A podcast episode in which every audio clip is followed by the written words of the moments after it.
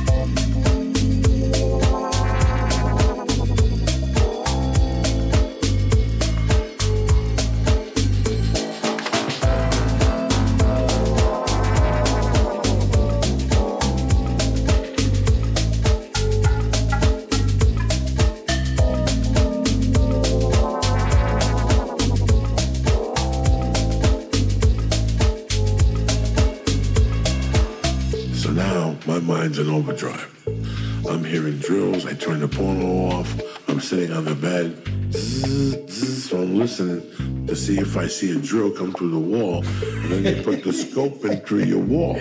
Yeah. So I fucking, I look around the fucking room and I go, fuck this. And there's a little desk with a little container where you can fill up with ice. So I went, I filled it up with water from the fucking sink. And I took it, and the coke was gorgeous. The cocaine was gorgeous. It was gorgeous. Bro, I was a junkie. I had been off it for about four days. And here ah. an ounce falls on my lap. And it was in like gram chunks. And it was shaved. When you popped it, the whole room smelled like it. And I took a ah. piece of the coke and I threw it in this water to see how long it would take to dissolve. And I hear the drill.